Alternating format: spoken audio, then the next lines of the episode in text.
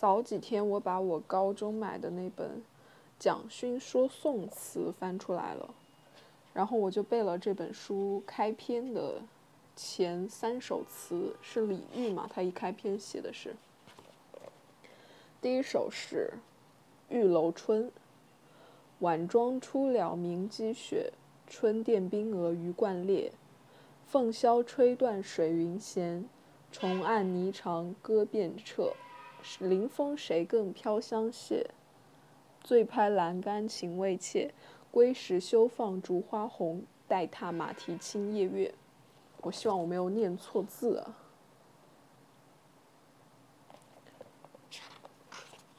第二首是《破阵子》：四十年来家国，三千里地山河。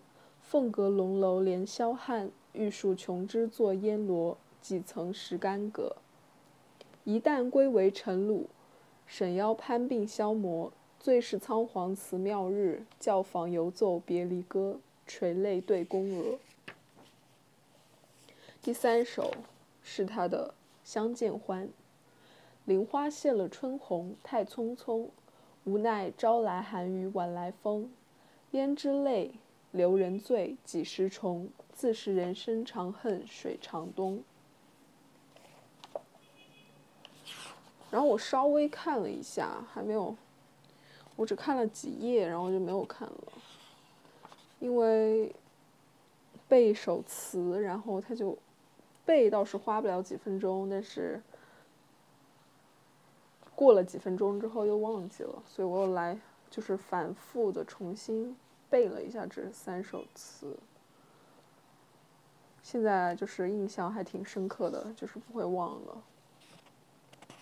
有一个段落啊，我是，就是我知道对李煜有一个印象，就是他是有赤子之心的人，但是我重新看到这本书里面写的一小段，我就是对他又重新有了一些新的认识。虽然我以前看过这本书了，是这样写的。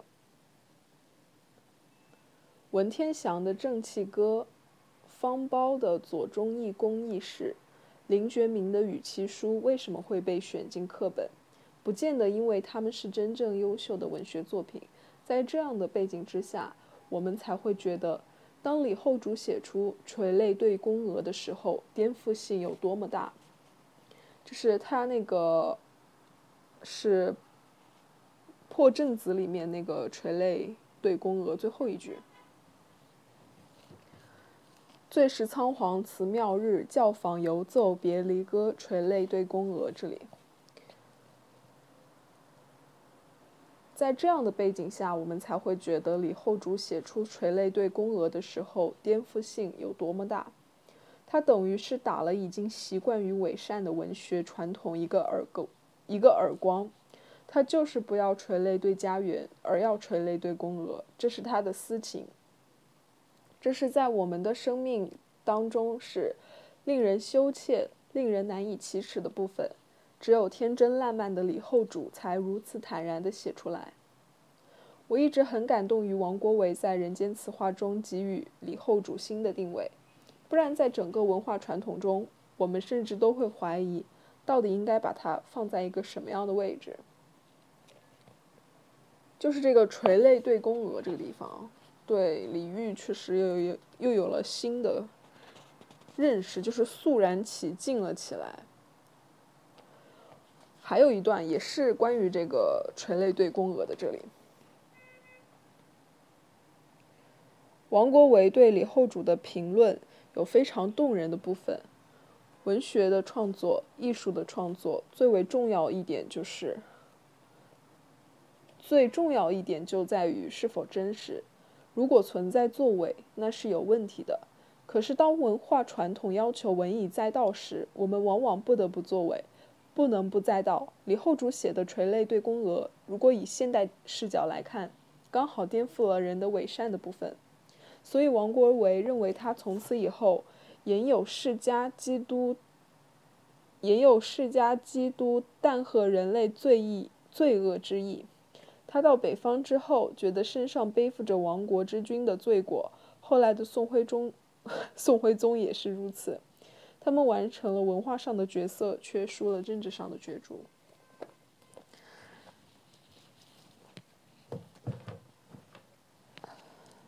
看完这两段之后，对对李煜又有了新的认识，就是以前有了一个这样的概念，但是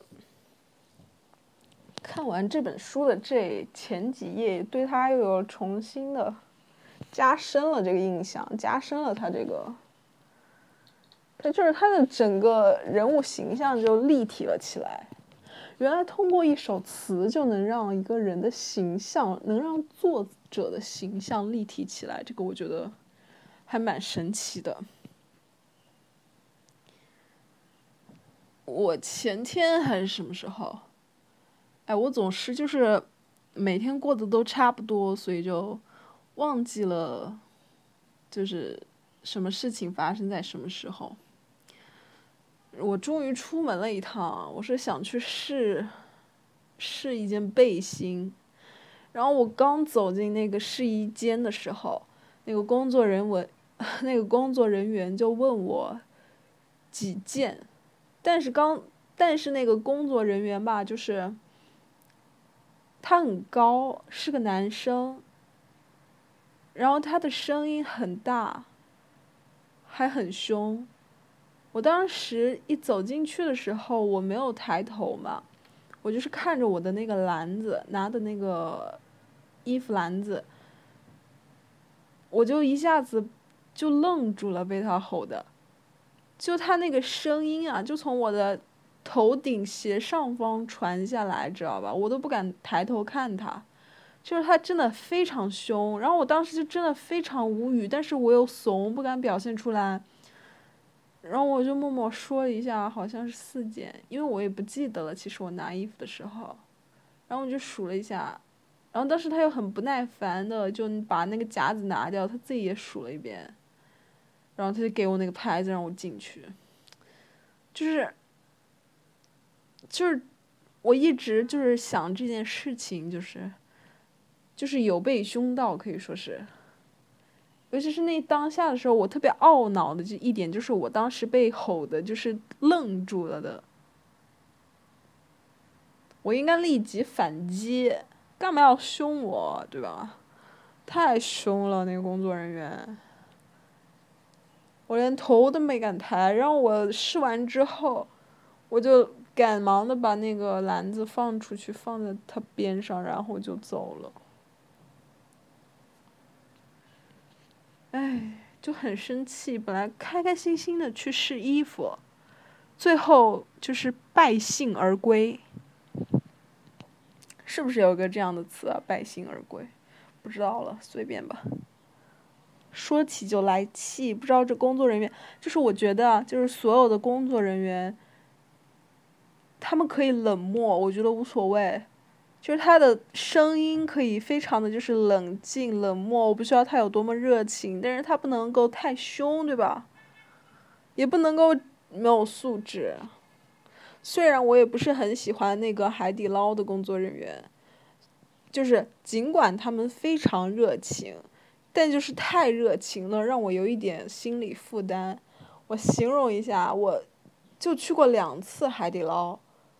两次给我的感觉都是有种受宠若惊，不知道，就可能我们的，就可能我，我个人的出去吃饭的经历，服务人员都不会就是那么热情，有的甚至就是非常没有礼貌，但是，对吧？就是也不单呃也不单单是吃饭这一件事情吧，就是很多行业啊，比如说去车站买票啊，比如说。什么地方的那种工作人员啊，就是素质都不是那么高。就我个人经历啊，但是呢，那个海底捞的工作人员就是非常热情，就是热情到让我非常有负担。我第二次去海底捞的时候，就是中途想上厕所，然后我就问了一个工作人员。就是请问一下洗手间在哪里？然后他就给我，就是做了个手势，一个这边请的手势，给我指了一下方向。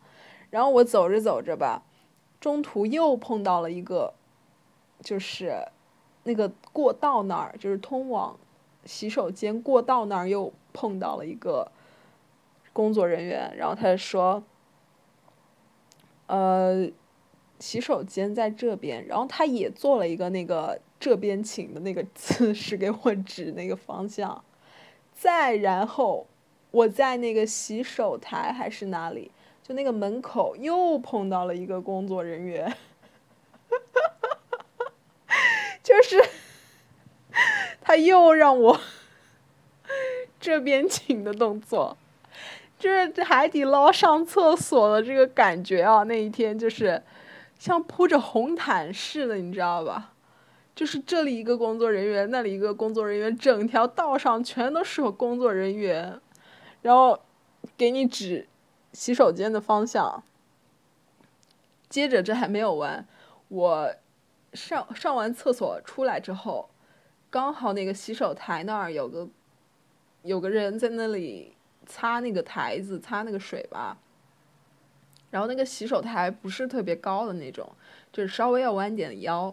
然后我去洗完手之后，他那个人就马上帮我抽了两张纸。递给我，因为那个洗手台当时不是很高嘛，所以他还是保持着之前弯腰的那个状态，递给我两张纸，然后我就非常的就是有一种你知道就是穿越了的感觉，就是穿越到那种家里还有仆人的那种感觉，就是非常不好，就我知道他可能是当时那个腰没有就是来得及就是挺起来。但当时他就是维持着那个弯腰的姿势，递给了我两张纸。我当时整个人就，我有一秒，应该我应该愣住了，没有一秒也有零点五秒。然后我就也弯着腰，就是我又重新弯腰接了那两张纸，就是我又给弯腰弯回去了。然后我当时就马上走出来之后，我就开始跟我同学说，我说。我刚才就是上厕所的那个经历，就是我就是如坐针毡，就是有一点，做完之后就是坐回我的位置之后，就因为他递给我的时候是弯着腰的，我让我感觉非常不舒服，我感觉就是有一种，不知道，我希望他不要弯着腰递给我那两张纸，不过我也弯腰就是接了那两张纸，所以还算好。说到弯腰。有一次啊，我就是拖着我的厚重笨重行李箱回学校，回我住的地方。我大概住在应该是四楼。我那个时候公交车站离我住的地方有一点点的距离，可能得走个十五十五分钟吧，十分钟十五分钟，拖个很重的行李箱，然后我得把那个行李箱搬到四楼去。就非常累了，然后我搬到途中碰到了一个女生，他就非常热情的提供了我帮助。他问我住几楼，我说住四楼，他就非常热情的帮我抬上去了，就是他承担了大部分这个行李箱大部分的重量，帮我抬上去了。我当时真的感动到感动到感动到什么呢？接下来发生了一件事情，走到我的楼层之后，他住在我楼上。走到我的楼层的时候，我跟他说再见，谢谢他。然后我当时一个激动，我谢谢他，给他鞠了，我谢谢他给他鞠了九十度的躬。就是那个女生已经摆摆手说不用谢，转身往楼梯上面走了。那个时候我就是感动到不知道该怎么办，我给他鞠了九十度的躬，我说谢谢你。鞠躬的时候，就是保持那个九十度的姿势的时候，我就愣住了，我自己也愣住了。人生第一次，因为想感谢别人，给别人鞠了个躬。就是我当时太累了，然后我当时就是被自己都给逗笑了。我不知道为什么，我情急之下选择了鞠躬。就是手忙脚乱、慌不择路似的，就是马上给他进行了一个大鞠躬，九十度非常标准的那种。越想越好笑。不过啊，就是呃，面对这种陌生人提供帮助，我还碰到过几次，也是搬行李，就非常的感谢。走在路上的时候，有人帮我搬过；然后走到楼梯的时候，也也有人帮我搬过。走到路上的时候，我记得我那个时候非常的，就是整个人就非常的累。我当时是抱着我的就是棉被，好几张棉被，我还是用那种黑色的垃圾袋装的，就是那种巨大的垃圾桶那种套的那种黑色垃圾袋，我用那个装的我的棉被。然后我一路就是把它就是抓着那个揪，就拖着我的棉被走，想拖到我住的地方。中途碰到了一个女生，也是，然后帮我抬我的被子。不过想想来也好笑，我是拿着这个黑色垃圾袋装的棉被，坐公交车，然后再坐就是铁道的那种车啊，简称为啊，先暂时称它火车吧，也不是火车，但但是但是就是那种列车啊。然后又坐了公交车，然后一路步行到我住的地方，就几经坎坷，拖着我那个大的黑色塑料袋，唉，就是非常的穿越，非常的复古。哎，我最近为什么老是在叹气啊？我觉得叹气是个非常不好的习惯，就是给人一种非常的消极的状态。就算不消极，也给带消极了。我决定改掉这个。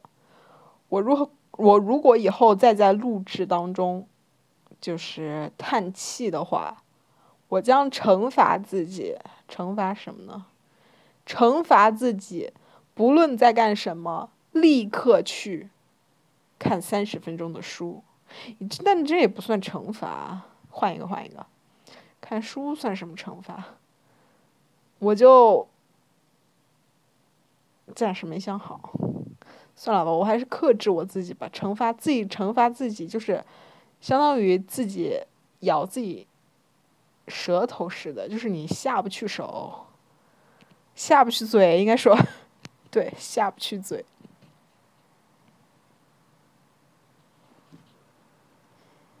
哒啦哒啦哒，哒啦哒啦哒，哒啦哒啦哒，哒哒。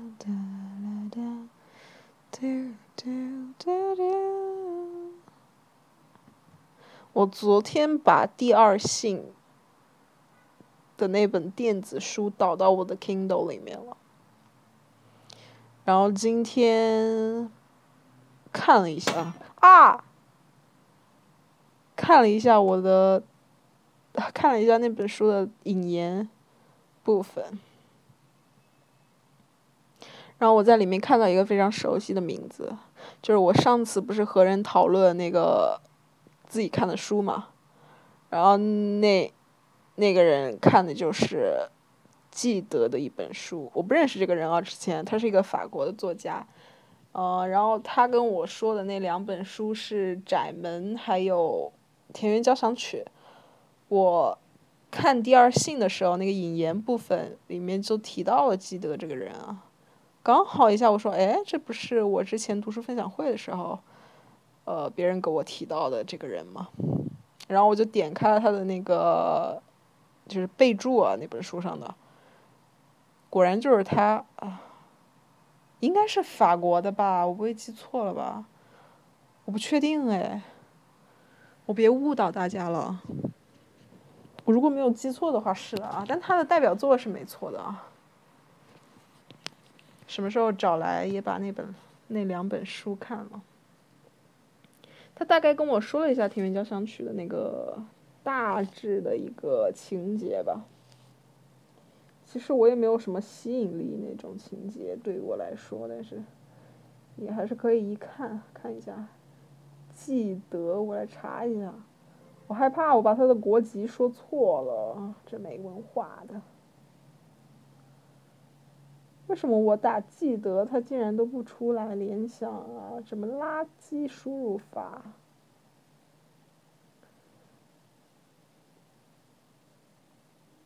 哦，是的，是的，是法国的，没有记错，和波伏娃是一个国家，都是法国的。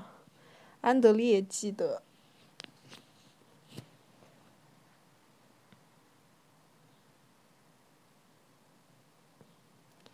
原本呢，我是打算买下《包法利夫人》那本书的，但是呢，我太穷了，我连二十块钱都出不起。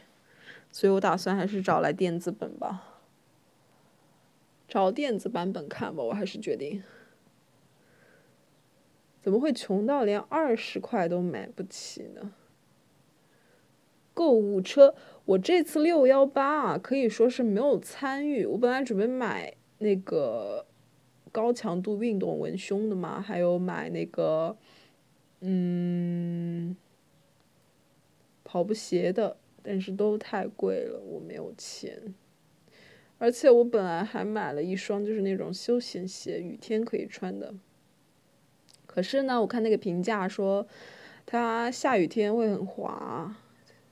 但这也不是什么问题了，只是我看它那个说它不跟脚，然后它那个皮还会起来，就是那个鞋子的那外面最一层皮，就像那种泡发了一样。我怎么突然就像爆发了的脚皮 一样的那双鞋，所以我就又把它退了。但那个价格真的非常好，那个价格就是买的非常便宜，但是我还是给它退了。就是要理智，买东西还是要理智。在我理智过后呢，又被三块钱的红包冲昏了头脑。他不是有那个领那个签到的那个红包嘛？我是领到了大概三块钱。这三块钱让我做了一个什么事情呢？我就去买了一个那个止汗剂、止汗露，买的是那个 Secret 止汗露，但是我买错了，就是说白花了五十块，就因为这三块钱让我白花了五十块，啥也不说了。还是不要被这种就是怎么说呢？不要被这种小恩小惠给骗到了。不要因为三块钱的红包就去买了一个五十块的东西，还以为自己占了多大的便宜，也就占了三块钱。呵 呵不知道我在想什么，我还不如去买个就是遮阳帽。我觉得最最。有效的遮阳帽就是那种钓鱼的帽子，我看了一下，真的就是非常实用。它整个给你围住，它不仅你的脖子都给你遮住，它整个头帘儿、头帘都给你遮住。它有一个那种，就像古代啊，就是戴的那种帽子加那种纱一样，就是整个都给你遮住了。然后你再戴一墨镜，齐活，完全不会被晒到。可是呢，它又不是特别的美观啊。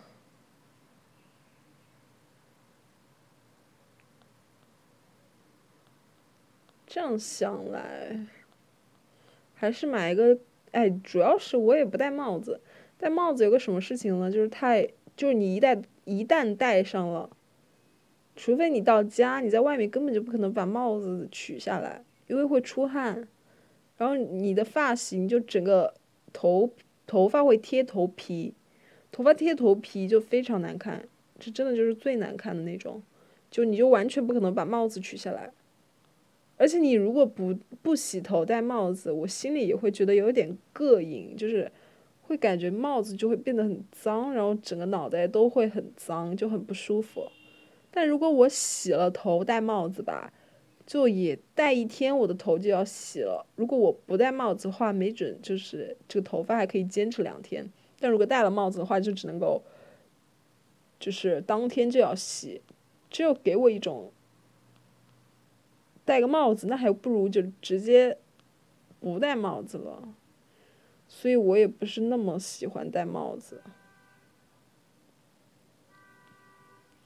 所以这个帽子还是不太能买哦。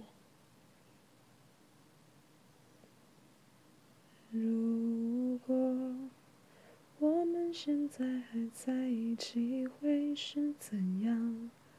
我们现在还不是认得的对方，像开始时那样。小泪，就算天快亮。你们有没有看过那个视频？巨搞笑，就是那个戴佩妮呀，他在那个舞台上把话筒举下去，想给粉丝上，然后现然后当场就跑下了一跑跑出来了一个男生，就是他自己都给自己唱笑了。没有一个字在调上，然后又非常激动，最后自己把自己逗笑。然后戴佩妮说：“他是掐着自己的大腿把那首歌接着唱完的，太搞笑了那个视频。”不过，真的不能怪那个观众，不是有那种视频合集嘛？就是，呃，看演出的人自己录那个视频，然后，excuse me，然后。那个录录像里面就会有非常夸张的那个跟唱的人的声音嘛。然后我看了一下我之前看演出自己拍的视频，然后我自己的声音真的非常吓人，真的非常非常吓人，就是我无法把这个视频给别别人看，太羞耻了。就是我的声音整个就是大喊。就是我用我最大的声音在喊，然后也没有就是尽可能的在调上，我有努力，但是最后结果就是我也不在调上，然后我就是非常吓人那几个视频，就是我有很多个这样的视频，但是我最后总结出来了，真的不能够怪我，这是因为什么呢？因为在现场的时候大家都在合唱，我听不到我自己的声音，再加上有那个就是呃演出者。他们的那个音响，他们的声音，然后下面的人都在以巨大的声音唱，然后我们都站在一起，他就在你耳边巨大的声音唱，然后人挤人的时候，你根本就听不见自己的声音，然后我就只能够凭着感觉，就是这就是体现了戴耳返的重要性了，就是完全听不到自己的声音，就只能够大喊，所以你根本就不知道自己在不在调上。然后再加上呢，第二个原因就是太兴奋了，就是听到你想跟唱，并且以这么大声音跟唱的歌，你就太激动了。第三是什么呢？整个人在被挤的状态中，然后在蹦跳的状态中，就是一直在跳，然后被挤，从前面挤到后面，从后面挤到前面，从左边挤到右边，从右边挤到左边的那种，就是人挤人，把互相就是没有推搡，但是就是在挤，就是你根本就是无法控制你的。歌唱，好吧，我没有，真的，我真的没有成功过一次。我看了我那么多视频，我所有的跟唱都是非常的夸张，除非是那种就是我站在那儿，没有人挤我，然后也没有那么大声音跟唱，下面的人就是那种状态下，我录下来的视频，我里面的跟唱的声音才是正常的，我只能说个正常。虽然这种话听起来有点像，就是就是为我的歌唱反驳啊。就是证明我的歌唱能力啊，但是确实非常难，哎，然后也非常搞笑。等我有哪一天就是豁出去了的时候，我可能也许会给其他人一起分享这份快乐，因为我每次看，就是我自己都没有勇气把那个视频看完，就是太羞耻了。我整个人的声音啊，就是非常的粗犷。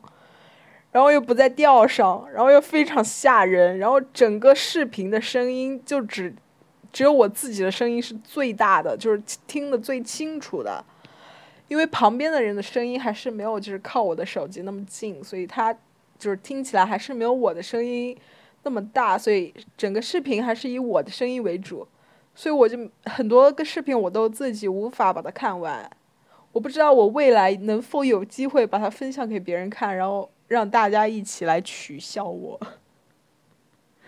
太夸张了。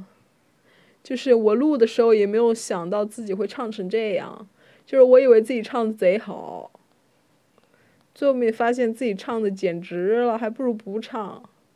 但是啊，这种还是有非常就是鲜活的气息在的，我还是觉得挺好的。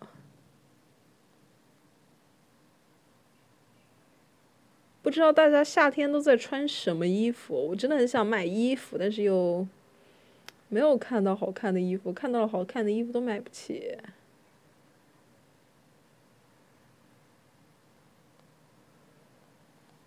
以及夏天大家都在穿什么裤子啊？我觉得穿什么裤子都不对劲，就是都很热，然后不知道该穿啥裤子。